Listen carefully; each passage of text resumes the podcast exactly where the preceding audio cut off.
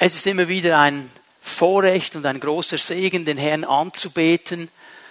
Ob es hier im Gottesdienst ist, zusammen mit Geschwistern seine Stimme zu erheben und Gott die Ehre zu geben und ihn anzubeten. Ob es zu Hause ist, in der Hauszelle, wo auch immer.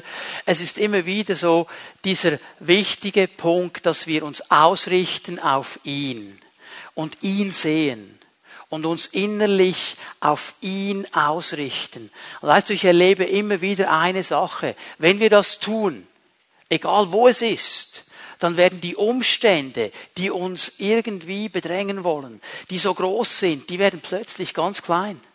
Weil Jesus ist immer viel größer und seine Möglichkeiten sind immer viel stärker als all das, was auf uns zukommt.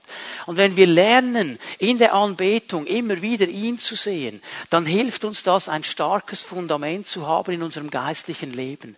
Denn egal wie sehr es stürmt, Jesus ist immer stärker. Und ich kann in jedem Sturm meine Stimme erheben, ich kann meinen Blick zu ihm erheben, ich kann ihn sehen und ihn festhalten. Und darum ist es so wichtig, dass wir mehr und mehr lernen, Anbeter zu sein, dass wir mehr und mehr lernen, unsere Leben auszurichten auf diese Anbetung, auf diesen Lobpreis Gottes. Und wir haben einiges schon gesehen in diesen Predigten, in dieser Serie betet den König an.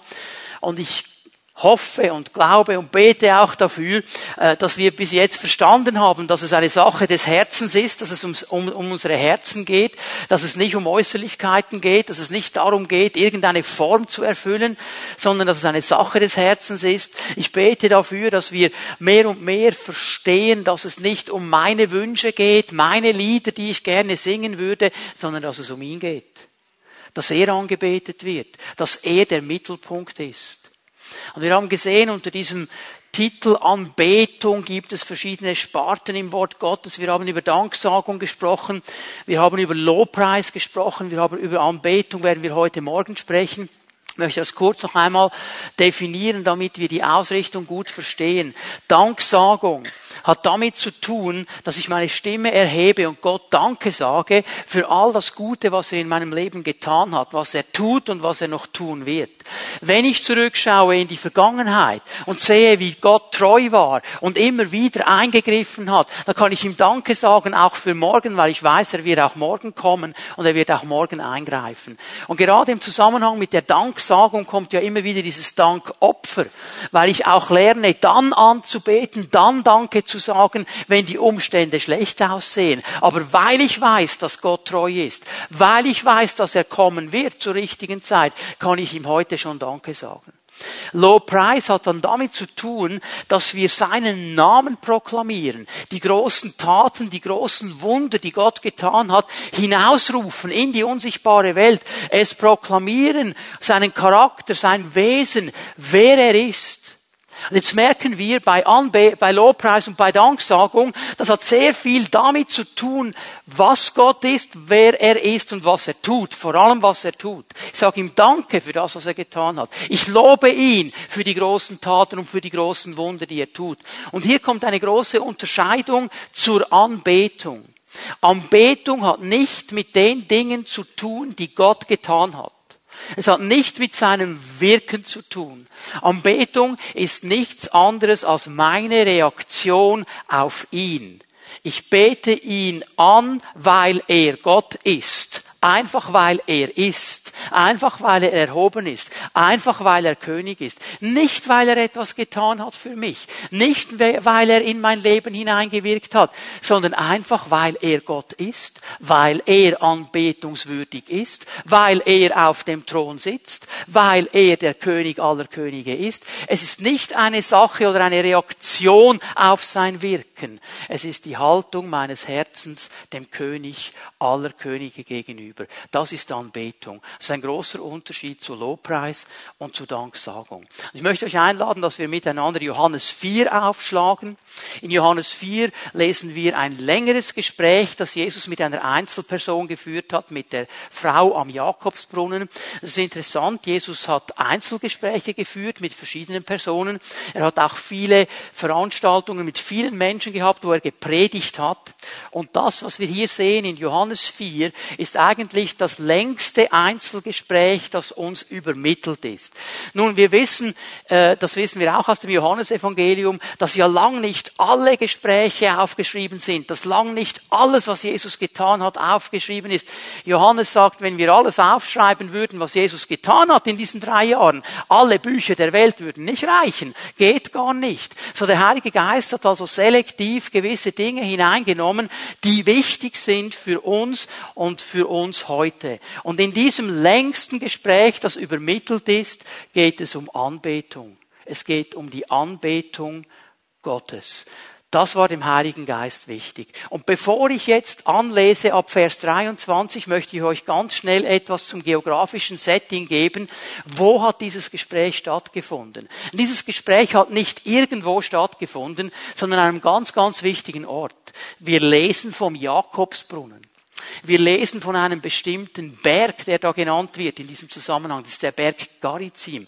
Und der Jakobsbrunnen und der Berg Garizim sind ganz wichtig in der Geschichte Israels mit Gott oder Gottes mit Israel. Also jeder Jude, der Jakobsbrunnen gehört hat, der Berg Garizim gehört hat oder der das Feld Shechems gehört hat, das war nämlich auch da, der wusste, das sind heilige Orte. Das sind Orte, wo Gott uns begegnet ist, wo Gott gewirkt hat. Und genau wie wir heute hatten auch die Juden der damaligen Zeit so ein Flair für die heiligen Orte. Die hatten das Gefühl, okay, an diesen heiligen Orten, da ist Gott uns näher. Da ist es dann einfacher anzubeten. Da ist es dann einfacher, irgendwie von Gott etwas zu empfangen. Ist ja heute auch noch so, oder? Wenn irgendwo sich der Geist Gottes bewegt, setzen sich alle in ein Flugzeug und treiben dorthin und denken, da gibt's dann mehr Segen. Aber sie haben nicht verstanden, dass Gott sich ja nicht verändert und überall derselbe ist. Was anders ist, ist die Erwartung unseres Herzens, weil da schon etwas geschehen ist, erwarten wir dann, dass da auch etwas geschieht. Was würde wohl geschehen, wenn die Erwartung unseres Herzens jeden Sonntagmorgen hier in der Schweiz so wäre, dass Gott große Wunder tut? Denk mal darüber nach. Es ist ja kein Zufall, dass dieses Gespräch genau an diesem Ort stattfindet. Und ich werde dann am nächsten Sonntag noch ein bisschen mehr darauf eingehen, wie die Tradition und die Religion und auch eben dieser Gedanke der heiligen Orte manchmal unsere Anbetung wie auf ein Nebengeleise nimmt, das nicht mehr wichtig ist. So hier in diesem heiligen Ort spricht Jesus mit dieser Frau. Vers 23 Johannes 4. Aber die Zeit kommt, ja, sie ist schon da. Stoppe gleich mal hier. Diese Worte, die Zeit kommt, sie ist schon da. Jesus sagt sie schon einmal in Vers 21. Für uns tönt das irgendwie so, okay, die Zeit kommt, okay. Für jüdische Ohren war ganz klar, jetzt spricht ein Prophet. Denn immer wieder haben die Propheten im alten Bund genau diese Worte gebraucht aber die Zeit wird kommen. Und die Frau hat ja schon verstanden, Vers 19, wenn du schnell hinschaust, dass Jesus ein Prophet ist. Sie sagt, ich habe erkannt, dass du ein Prophet bist. Also sie sagt, was du jetzt sagst, das ist eh prophetisch. Und Jesus spricht hier auch prophetisch. Und er spricht davon, dass etwas Neues kommen wird. Denn da war der große Streit zwischen den Juden und den Samaritern. Die Juden haben in Jerusalem angebetet und gesagt, da ist der Ort, wo angebetet wird. Die äh, Samariter haben auf dem Berg Garizim angebetet und gesagt, das ist der Ort, wo angebetet angebetet wird. Und Jesus sagt, Leute, es gibt eine Zeit und die wird kommen, die ist schon da, mit mir gekommen, wo weder da noch da angebetet wird. Es wird nämlich überall angebetet. Es ist nicht mehr abhängig von Orten. Die Zeit kommt, wo Menschen Gott als den Vater anbeten werden. Menschen, die vom Geist erfüllt sind und die Wahrheit erkannt haben.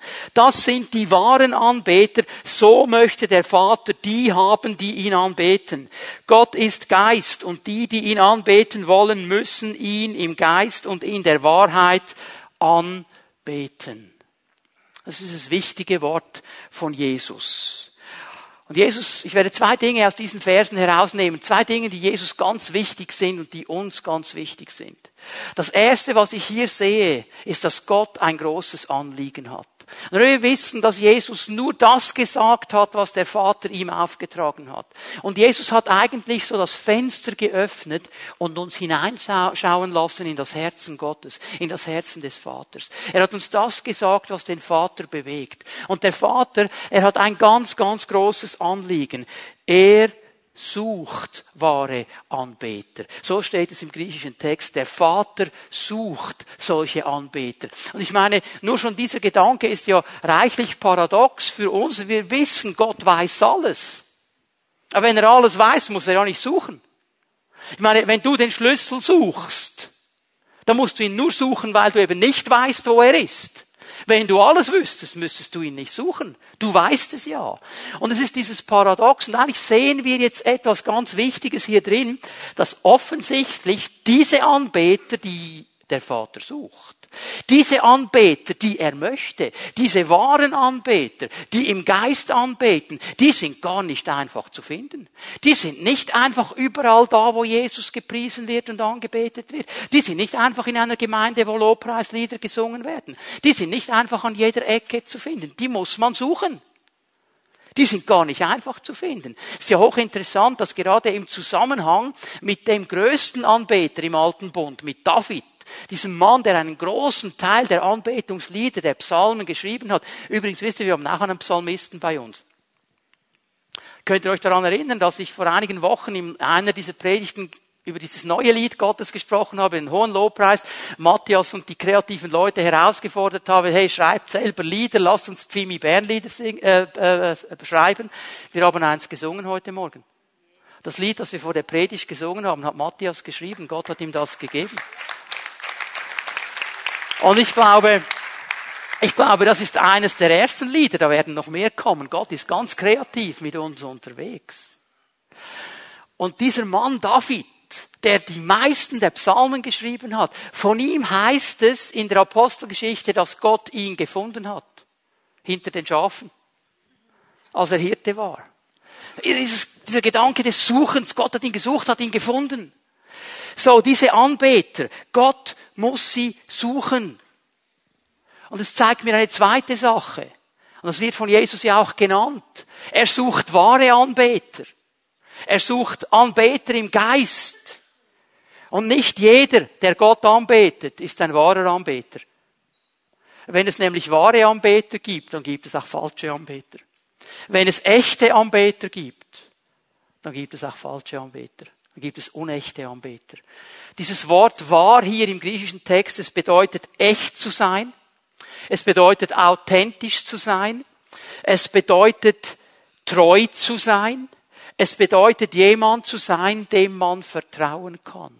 Solche Anbeter sucht der Vater die treu sind, die authentisch sind, die echt sind, die nicht etwas vorspielen. Ich war am letzten Mittwoch bei den 60 Plus und als ich da auf dem Weg war in den hinteren Saal, war einer der Leute, der 60 Plus Leute, hat sich einen Kaffee rausgelassen. Wir haben da diese Zuckerbrieflein mit den Bibelversen drauf. Und es ist so ein Psalmvers draufgeschrieben. Äh, ich ruf zu dir in tiefer Not unter Tränen und voller Angst, Herr. Und dann hat er mir gesagt, Pastor, wie ist das jetzt theologisch mit dieser ganzen Sache? Weil wir wissen ja alle, wir haben keinen Geist der Angst, der ist ausgetrieben. Wir haben einen Geist der Freimütigkeit. Was machen wir jetzt mit dieser Aussage? Ich habe ihm gesagt, ähm, das ist ein echtes, authentisches Gebet. Das ist echte Anbetung. Weil hier hat David offensichtlich ein Problem gehabt. Und auch wenn wir wissen, dass der Geist der Angst ausgetrieben ist, wieso lassen wir ihn dann immer wieder Raum? Wieso lassen wir es dann immer wieder zu? Aber dieser David hat eines gemacht, er hat echt und authentisch angebetet. Er hat gesagt, im Moment habe ich Not, Herr, ich habe Tränen, Herr, und ich habe Angst im Moment. Aber wenn du dann den Psalm fertig liest, am Schluss ist Gott auf dem Thron. Aber ich weiß, in diesen Dingen bist du trotzdem der Chef, du bist trotzdem der Herr. Das macht mir nichts aus, du bist Gott, ich bete dich an. Das ist echte Anbetung. Wir müssen aufhören mit diesen frommen, übererretteten Floskeln, die wir manchmal singen und wieder echt werden vor dem Herrn in der Anbetung. Übrigens erkennt ihr unsere Herzen sowieso. Also weißt du, Menschen kannst du was vorspielen, ihm nicht. Er kennt unsere Herzen ja sowieso. Und das ist sein Anliegen. Das ist das, was er möchte. Menschen, die ihn wahrhaftig anbeten, im Geist anbeten, die echt sind vor ihm und ihre Herzen vor ihm ausschütten. Solche Anbeter sucht der Vater. Die sucht er, die möchte er haben. Und wenn Jesus hier betont, dass diese echte Anbetung im Geist und in der Wahrheit geschehen soll und geschehen muss, dann müssen wir einige Dinge verstehen und da möchte ich ein bisschen darüber sprechen heute Morgen. Und was mir hier ganz wichtig ist mal zuerst, es geht nicht um Äußerlichkeiten. Noch einmal, ich sage das immer und immer wieder, weil wir so geneigt sind, Äußerlichkeiten anzuschauen und äußerliche Dinge zu tun. Und wenn ich jetzt schon sage, äh, Anbetung im Geist, da haben einige sofort ein Bild, was das dann genau sein müsste. Und schon wieder geht es um Äußerlichkeiten. Lasst uns die Äußerlichkeiten auf die Seite legen. Es geht um eine Sache des Herzens. Diese wahre, diese echte Anbetung, von der Jesus hier spricht, sie ist immer ausgerichtet auf den Vater. Das ist das Erste, was wir verstehen müssen. Echte, wahre Anbetung ist ausgerichtet auf den Vater. Er soll angebetet werden, er soll gepriesen werden. Jetzt hören wir bitte gut zu. Echte, wahre Anbetung ist nur dann möglich, wenn du eine persönliche Beziehung zu Jesus hast, sonst ist sie nicht möglich. Sonst ist sie nicht möglich. Jesus hat gesagt, ich, ich bin der Weg, die Wahrheit und das Leben. Niemand kommt zum Vater außer durch mich. Du kannst nur durch ihn zum Vater kommen. Du kannst nur durch ihn in die Nähe des Vaters kommen. Wie kannst du wahr anbeten, was du nicht kennst? Nur durch Jesus ist das möglich. Wahre Anbetung ist ausgerichtet auf den Vater. Sie ist nur dann möglich, wenn du Jesus persönlich kennst. Und sie ist immer durch den Geist Gottes lebendig gemacht. Sie ist charismatisch, sie ist pneumatisch, sie ist erfüllt vom Heiligen Geist. Und hier haben wir eines der ganz großen Probleme. Natürliche Menschen, Menschen, die geprägt sind von ihrem Verstand, von ihrem Intellekt, die geprägt sind von natürlichen Dingen, von äußeren Dingen, die können das nie verstehen. Das ist eine große Spannung, die immer wieder kommt im Neuen Testament. 1. Korinther 2, Paulus schreibt es hinein in eine Gemeinde, sagt, Leute, wenn ihr natürlich seid, wenn ihr von der Seele geprägt seid, ihr werdet nie verstehen, was der Geist tut. Das geht nicht. Und darum sitzt man dann da in einem Gottesdienst und versucht intellektuell nachzuvollziehen, was hier geschieht. Hör auf damit, du wirst es nie schaffen, du kannst es nicht verstehen. Es ist eine andere Ebene, es ist die Ebene des Geistes. Jetzt spreche ich mal zu den Übergeistlichen, zu den Übercharismatischen.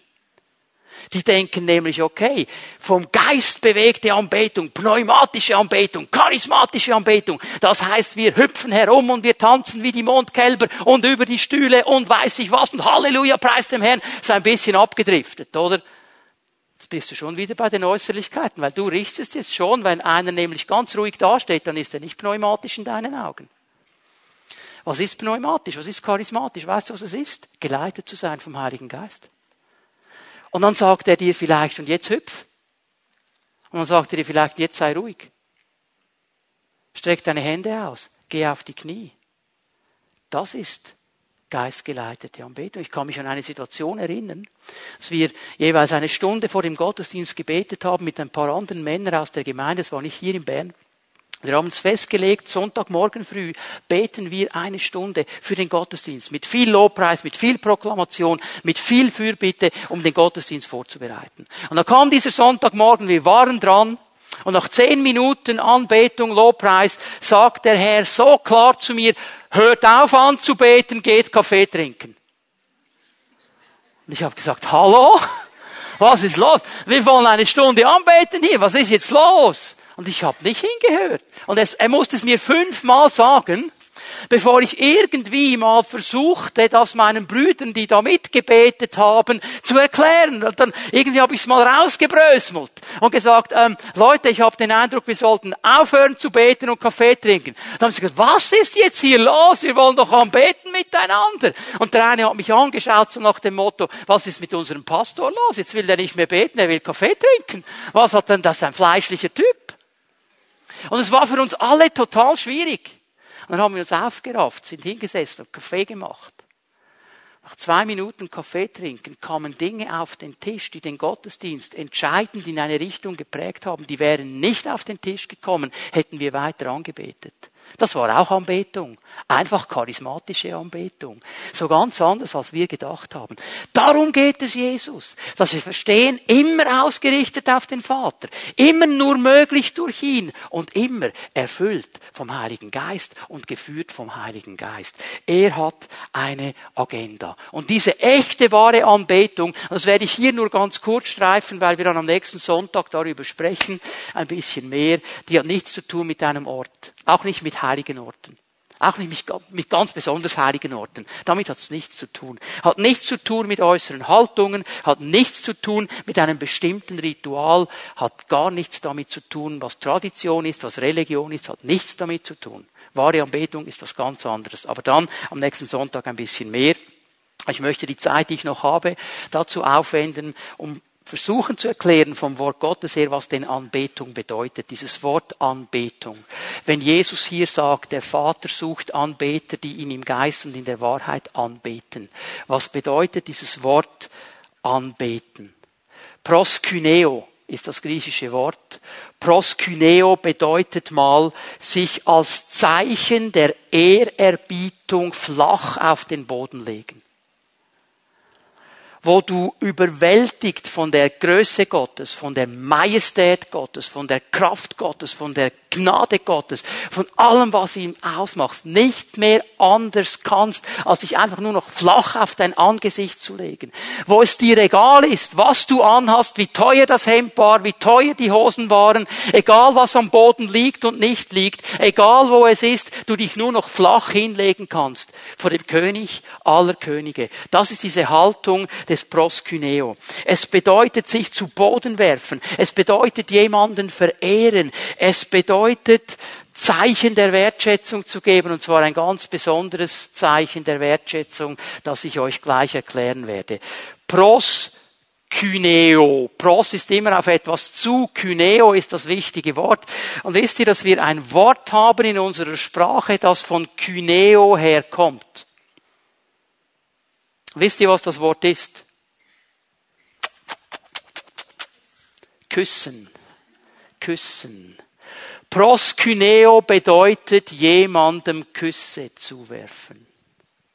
Anbetung bedeutet Jesus zu küssen. Den Vater zu küssen. Schaut mich nicht so fromm an.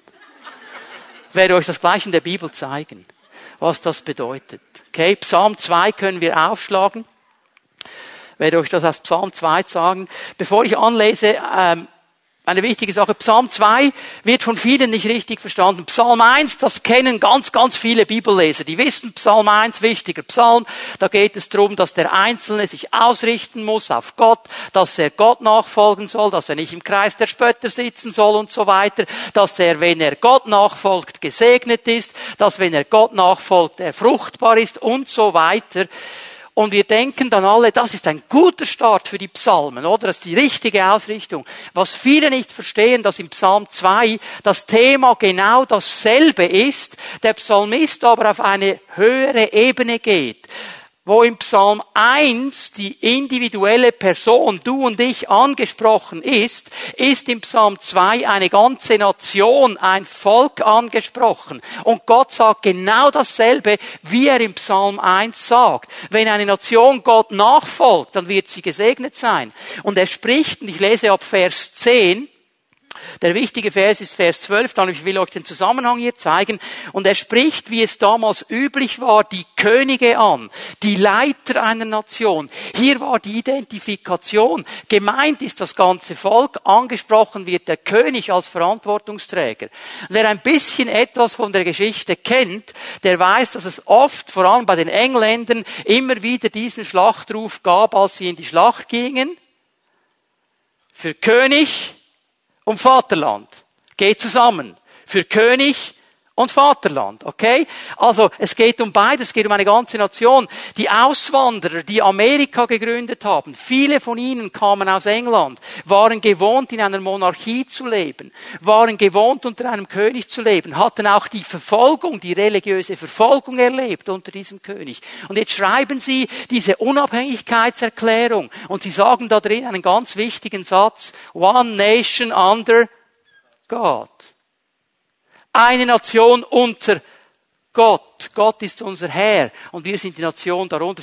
Dieser Zusammenhang ist wichtig. Also wenn hier die Könige angeschrieben werden, werden Nationen angeschrieben. Wichtig, dass wir das verstehen. Schau mal, was er ihnen sagt.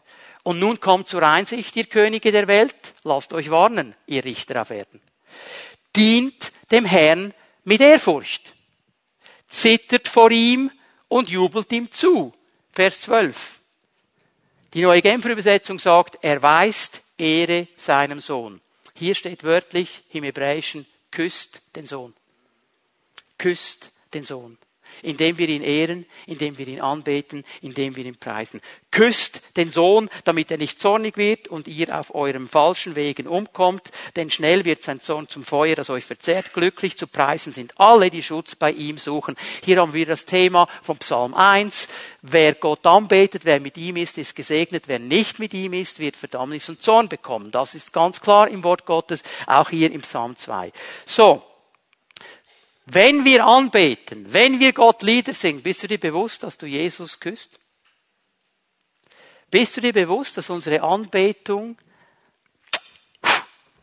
ein Kuss ist für jetzt machen wir ja, wenn wir verliebt sind, also ich hoffe, dass ihr nach 30, 40, 50 Jahren Ehe einander immer noch Küsse zuwerft, dass das Verliebtsein bleibt. Aber es ist dieses Zeichen auch, Jesus, ich liebe dich. Jesus, ich liebe dich. Mit meiner Anbetung, mit meinem Lobpreis. Ein Bekannter von mir, ein Lobpreisleiter äh, in Südafrika, der hat ähm, ein ganz, ganz gefährliches Gebet gebetet. Er hat gesagt, Herr, ich werde dich überall anbeten, wo du willst. Du kannst es mir einfach sagen, ich werde dich anbeten. Ich liebe dich so sehr, ich werde das tun. Und er hat Lieder geschrieben wie Matthias, das passt gut auf. Gell? Und diese Lieder waren so erfolgreich, die kamen in Südafrika in die weltliche Hitparade. Und jetzt gab es eine Sendung im südafrikanischen Fernsehen, wo dann all diese Lieder gespielt wurden und die Artisten wurden eingeladen. Und jetzt war er da in diesem Fernsehstudio. Keine Christen um ihn herum, alles weltliche Leute, die haben einfach diese Fernsehsendung gemacht. Er war da, weil seine Lieder in der Hitparade waren. Und jetzt ist er da, all die Kameraleute sind da, all die Leute mit dem Licht, all die Schminker und so weiter, was es in einem Studio hat, viele Leute. Und der Herr sagt, bete mich an. Jetzt. Okay. Und dann hat er so, ähm, ja, und er hat gesagt, das kannst du besser. Das kannst du besser. Er sagt, ah, ja, ja, es ist ein bisschen lauter geworden. Die Leute haben schon, was macht der da? Was ist, spinnt er? Läuft in der Kulisse herum und macht irgendwie. Und der Herr sagt, du kannst es noch besser. Erinnere dich mal an Psalm 2, was du immer predigst in deinen Seminaren. Und dann, was macht er? Die Leute sind durchgedreht. Diese, er hatte seinen Freund dabei und die haben gesagt, was macht er? Der spinnt, was macht er? Oh, sagt er, kein Problem, er betet Jesus an. Ihm Küsse zu werfen. Unser Lobpreis, unsere Lieder. Wir küssen Jesus damit. Und ich weiß nicht, wie es dir geht. Hast du auch schon mal so einen halbherzigen, erzwungenen Schmatz bekommen? Was möchtest du lieber, so einen halbherzigen Schmatz oder so einen richtig lieben, innigen Kuss, wo du merkst, das kommt von Herzen. Also ich habe mich schon entschieden. Was ist deine Anbetung? Was ist meine Anbetung? Ist es so ein halbherziger Schmatz? Oder ist es wirklich dieser innige Kuss Jesus? Ich liebe dich, du bist gut, ich will dich anbeten, ich will dich preisen. So, es bedeutet, Küsse zuzuwerfen. Unsere Anbetung, wir küssen Jesus. Unsere Anbetung ist aber noch viel, viel mehr. Sie ist ein Lebensstil. Es ist etwas, das Haltung des Herzens werden muss. Und ich möchte euch zwei wichtige Punkte noch bringen hier. Da ist eine Spannung drin in diesem Thema. Weil Anbetung beinhaltet mein ganzes Leben. Also wenn ich jetzt gesagt habe, wir werfen Jesus Küsse zu, wenn wir singen. Wir werfen ihn mit unserem ganzen Leben Küsse zu. Ich werde euch das gleich zeigen aus dem Wort Gottes. Lukas 4, Vers 18. Lukas 4, äh, Vers 8, Entschuldigung. Die dritte Versuchung des Teufels, hat Jesus gesagt, wenn du mich anbetest, wenn du niederkniest vor mir, wenn du mich anbetest, also stell dir das mal vor, der Teufel sagt, wenn du mich küsst, proskyneo, äh, hässlich, oder? Wenn du mich küsst, dann gebe ich dir alle Reiche dieser Welt, wenn du mich anbetest. Was ist die Antwort von Jesus? Es heißt in der Schrift, den Herrn, deinen Gott, sollst du anbeten, ihm allein sollst du dienen. Anbetung und Dienst geht zusammen. Mein Dienst ist Anbetung. Genauso wie ich Lieder singe und Anbetung mache, ist mein Dienst Anbetung. Ob jemand diesen Dienst sieht oder nicht, er ist Anbetung. Ob jemand dich bejubelt für diesen Dienst oder nicht, ob jemand sich bedankt für diesen Dienst oder nicht, er ist Anbetung. Er ist Anbetung. Sag's mal so, mit deinem Dienst küsst du Jesus und machst ihm Freude. Es ist Anbetung. Und darum ist es mir egal, ob jemand den Dienst sieht oder nicht. Es ist mir egal, ob jemand etwas sagt oder nicht. Ich möchte eigentlich meinen Jesus küssen mit dem, was ich tue und ihm dienen. Anbetung und Dienst gehören zusammen. Zur Anbetung gehört aber auch Gehorsam gegenüber Gott und seinem Wort. Markus 12, Vers 29 und 30. Jesus wird hier gefragt, was ist das größte Gebot? Was ist das größte Gebot? Und Jesus gibt eine Antwort. Er sagt, das wichtigste Gebot ist, höre Israel, der Herr unser Gott ist der alleinige Herr. Du sollst den Herrn, deinen Gott lieben von ganzem Herzen, mit ganzer Hingabe, mit deinem ganzen Verstand und mit aller deiner Kraft. Das ist Anbetung. Ich bin ihm gehorsam.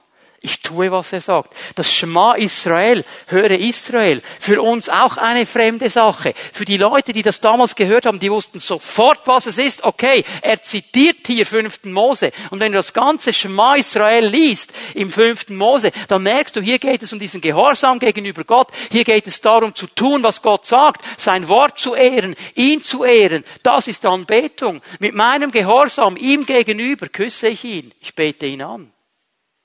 Mit meiner Ehre gegenüber dem Wort Gottes und dem, was er sagt, bete ich ihn an und ich küsse ihn. Wie ich mit den Dingen umgehe, das ist Anbetung. Mein ganzes Leben ist Anbetung. Und weißt du, unsere Leben sprechen oft eine viel deutlichere Sprache als viele Predigten. Weil die Leute schauen, wie wir leben. Und wenn du allen erzählst, wie sehr du Jesus lieb hast, dann wird dein Leben eine ganz starke Predigt sein. Und ich sage euch, ich weiß, von was ich spreche als ich zu Jesus gekommen bin, ich habe das äh, nachgerechnet, als wir dieses Lied gesungen haben, ich habe 10.000 Gründe, um Jesus zu loben. Ein bisschen mehr sogar. Denn vor mehr als 10.000 Tagen durfte ich ihn persönlich kennenlernen. Und ich habe für jeden Tag einen Grund, ihn zu loben und zu preisen. Nun, als ich ihn persönlich kennengelernt hatte, gab es so ein paar Dinge in meinem Leben. Ich wusste ganz genau, die sind nicht in Ordnung. Ich wusste ganz genau, Gott möchte die nicht. Gott möchte, dass ich die ändere, dass ich aufhöre. Ich war aber damals in der Fraktion, wenn der Herr das will, dann sagt er mir das persönlich. Mindestens ein Engel, sonst mache ich gar nichts. Aber eines habe ich gemacht wie ein Weltmeister. Ich habe evangelisiert. Oh, habe ich evangelisiert. Da wurde jeder evangelisiert. Meine Freunde, die wurden evangelisiert, du volle Kanne. Und ich hatte alle Argumente, ich hatte alles auf meiner Seite. Und da hat sich keiner bekehrt.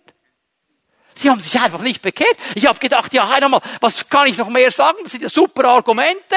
Sogar Billy Graham hat keine so guten wie ich. Wieso bekehren sich die nicht? Ein großes Rätsel. Drei Jahre später treffe ich einen dieser Freunde auf einem Parkplatz vor einem Einkaufszentrum. In der Zwischenzeit ist etwas gesehen. Gott hat mich zu Verstand gebracht. Ich habe die Dinge geändert. Ich habe mein Leben gereinigt. Habe mich getrennt von Dingen. Habe klar Schiff gemacht, so wie das Wort Gottes es immer gesagt hat. Und jetzt treffe ich diesen Freund. Da sagt er zu mir, bist du immer noch auf diesem religiösen Trip? Ich habe gesagt, ja, mehr denn je. Es war kein Trip, aber mehr denn je. Ich war gerade zwischen den Bibelschulen. Mehr denn je, ich werde Pastor. Dann hat er mich angeschaut. Machst du das immer noch? Hast du das immer noch? Ist das immer noch die Priorität in deinem Leben? Ich hätte am liebsten losgeholt. Jetzt hatte ich nämlich den Grund, wieso sich keiner bekehrt hat. Weil meine guten evangelistischen Argumente die haben rechts gesagt. Und mein ganzes Leben hat links geschrien. Ich habe Gott nicht angebetet in dieser Situation. Ich habe das Gefühl gehabt, ich mache alles richtig, ich bin doch der Top-Evangelist, ich habe ihn nicht angebetet. Ich habe ihm keine Ehre gegeben. Ich habe alles richtig gesagt, aber mein Leben hat etwas anderes geschrien. Lasst uns doch aufhören, ein frommes Theater durchzuziehen und so zu tun, als würden wir ihn anbeten und unsere Leben schreien etwas ganz anderes. Lasst uns echt werden.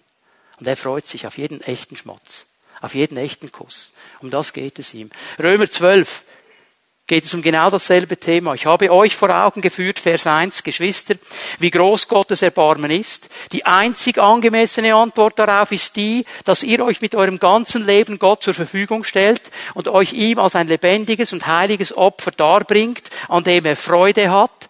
Das ist der wahre Gottesdienst. Und hier steht ein ganz bestimmtes Wort für Gottesdienst. Das ist ein unübliches Wort für Gottesdienst. Man müsste es eigentlich wörtlich übersetzen. Das ist euer Anbetungsgottesdienst. Hier wird es ganz klar gelingt mit Anbetung.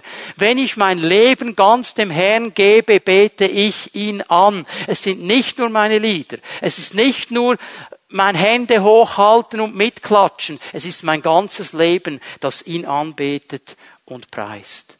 Und das zweite, die zweite Spannung, die ich euch zeigen möchte, und die ist mir ganz wichtig, dass wir die gut verstehen.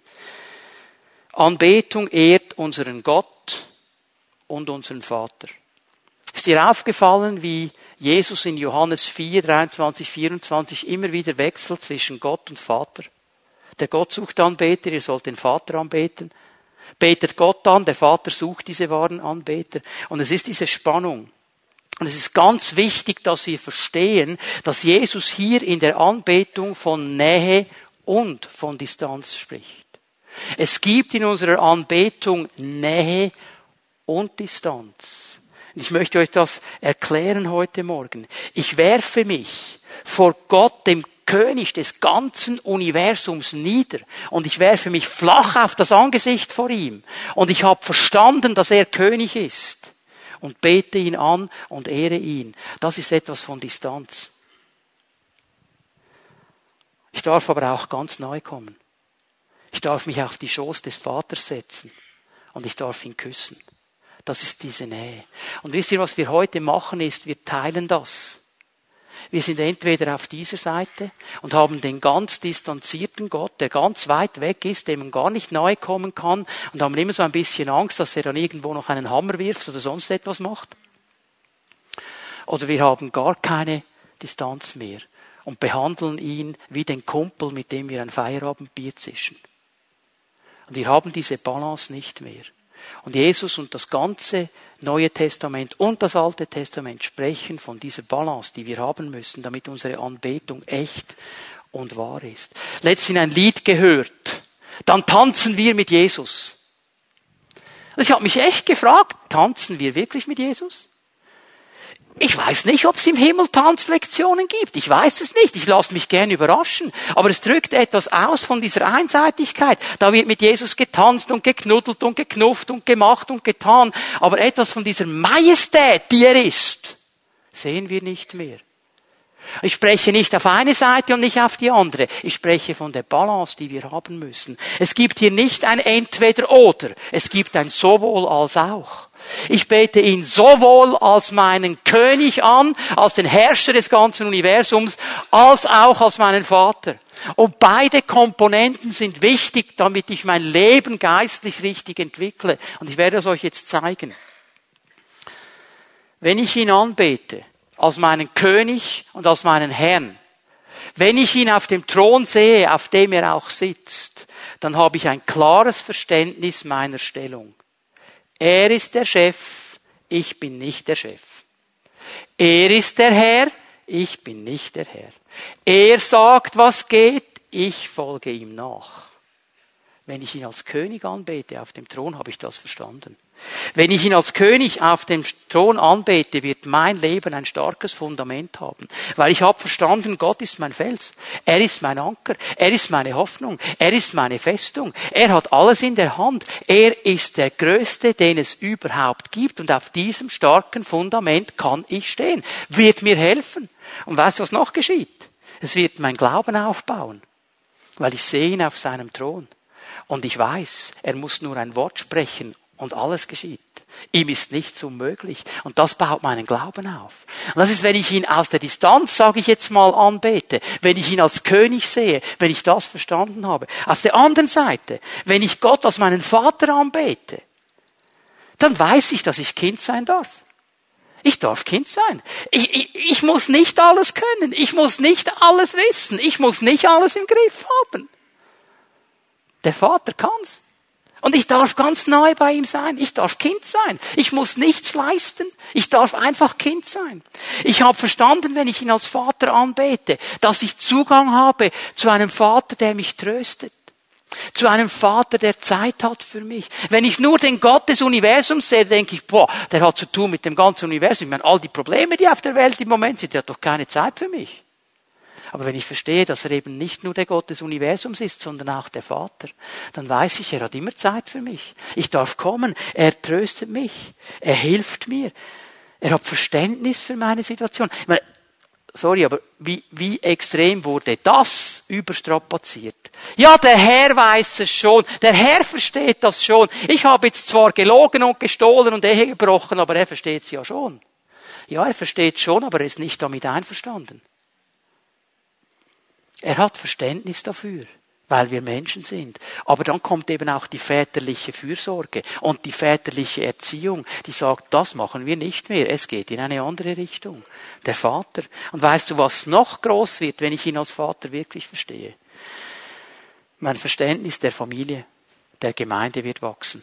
Denn ich weiß, ich habe einen Vater, ich darf in dieser Familie sein. Ich habe einen großen Bruder, der heißt Jesus. Und dann habe ich ganz, ganz viele Schwestern und Brüder. Mit denen bin ich zusammen unterwegs. Und die haben denselben Vater. Und wir sind als Familie miteinander zusammen. Und wir helfen einander. Und wir stützen einander. Und wir wissen, keiner schafft's alleine. Und wir sind da und werden miteinander etwas tun für das Reich Gottes und für seine Ehre und für seinen Namen.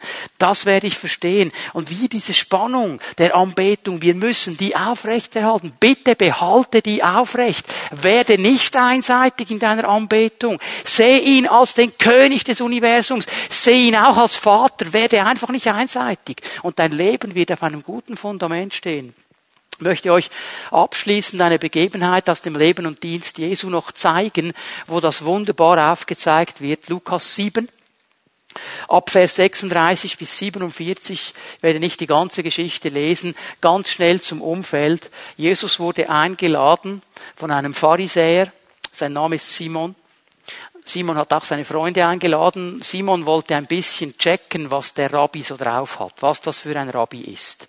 Und jetzt sind sie da bei Tisch, sie liegen bei Tisch, damals ist man bei Tisch gelegen, und die haben gegessen, und plötzlich kommt eine Frau von hinten. Und diese Frau hatte einen unzweifelhaften Ruf. Die kannte man in der ganzen Stadt. Man geht davon aus, es war eine Prostituierte. Die meisten Theologen gehen davon aus, es war Maria Magdalena, die ja dann im Kapitel 8 auch mit Namen genannt wird. Und die kommt von hinten. Und schau mal, die geht auf Jesus zu.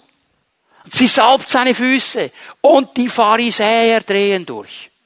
Die Religiösen drehen durch. Sagen, wenn der ein echter Prophet wäre, dann wüsste er, was das für ein Dreckstück ist. Das haben sie gedacht. Jesus erzählt ein Gleichnis und dann kommt folgender Punkt, Vers 45. Bitte schau genau, was hier steht. Du hast mir keinen Kuss zur Begrüßung gegeben, Simon. Das war die Ehrerbietung an einen Gast in der damaligen Zeit. Wenn er in ein Haus kam, bekam er einen Kuss. Liebe Brüder, nicht nur die Frauen.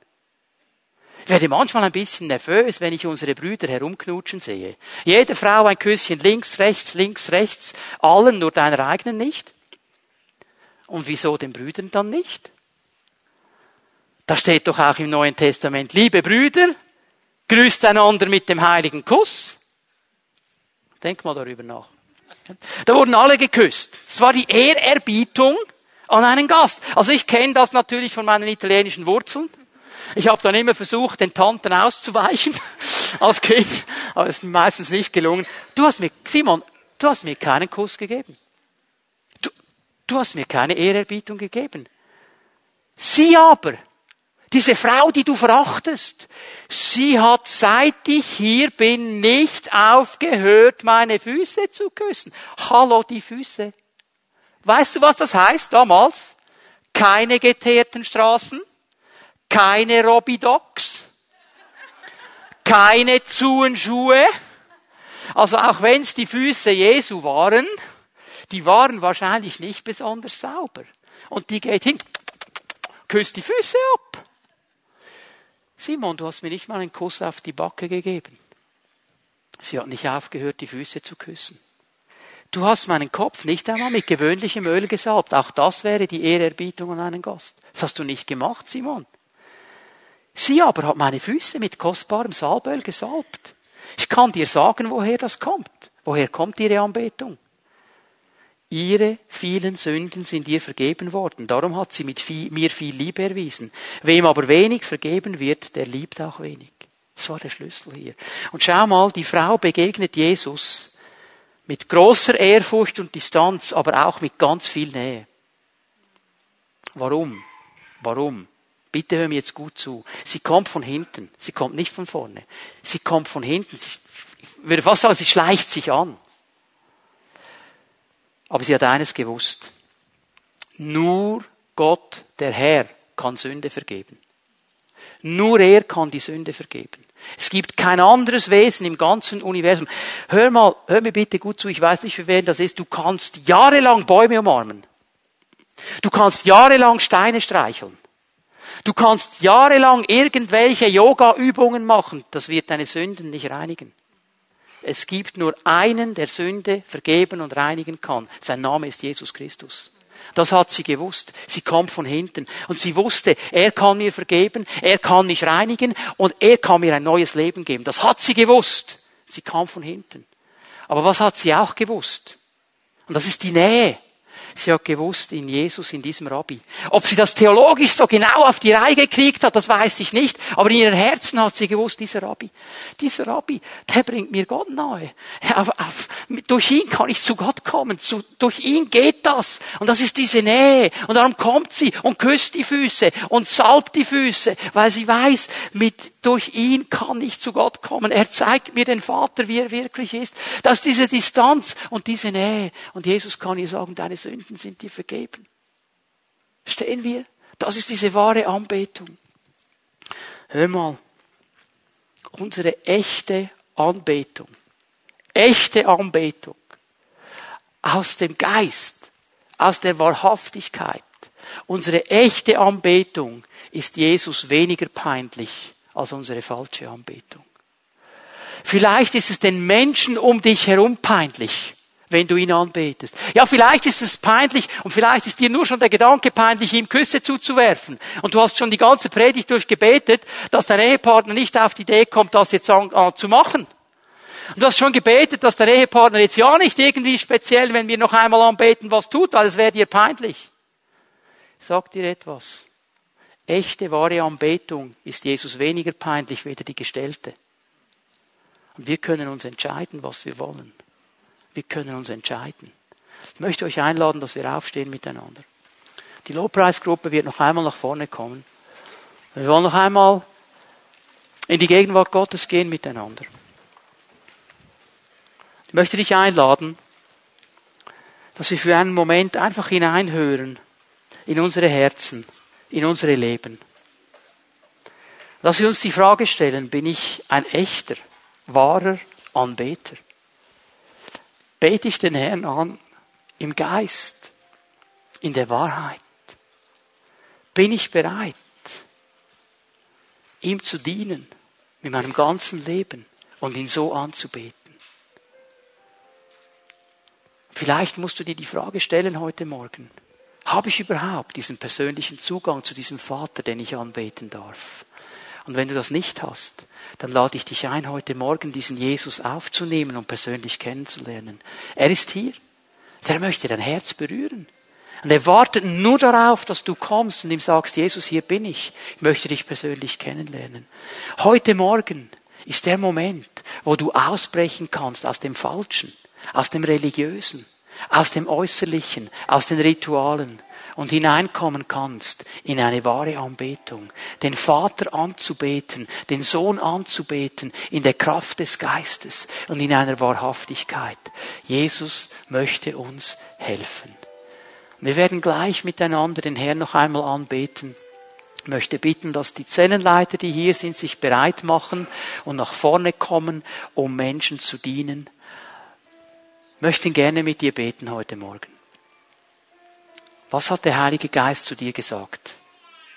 Wo hat dich der Heilige Geist herausgefordert heute Morgen? Hat er dir aufgezeigt, dass vieles an deiner Anbetung gar nicht echt ist? Dann ist heute Morgen der Zeitpunkt, wo du kommen kannst und sagen kannst, Herr, da ist so vieles nicht echt. Ich möchte das Echte. Hilf mir durch deinen Geist. Vielleicht hast du gemerkt, dass du Jesus nicht persönlich kennst. Du darfst jetzt kommen, wenn wir ihn noch einmal anbeten, zu einem dieser Leiter gehen und sie werden dir gerne dabei helfen, Jesus persönlich kennenzulernen. Vielleicht hast du gemerkt, dass dir vieles peinlich ist, wenn es um Anbetung und Lobpreis geht aber du sagst, Herr, ich möchte ein wahrer Anbeter sein. Hilf mir, aus diesen Formen rauszukommen und echt zu werden. Heute Morgen ist der Zeitpunkt. Und ich weiß und ich bin mir das bewusst, eine Herausforderung für viele. Aber wenn du merkst, dass der Geist Gottes dich zieht heute Morgen, lass diesen Moment nicht an dir vorbeigehen. Jesus möchte dir begegnen. Matthias und sein Team werden uns noch einmal in die Anbetung leiten und du darfst zu Jesus kommen und eine Salbung von ihm empfangen ihn echt anzubeten. Bitte Matthias, leite uns in die Anbetung.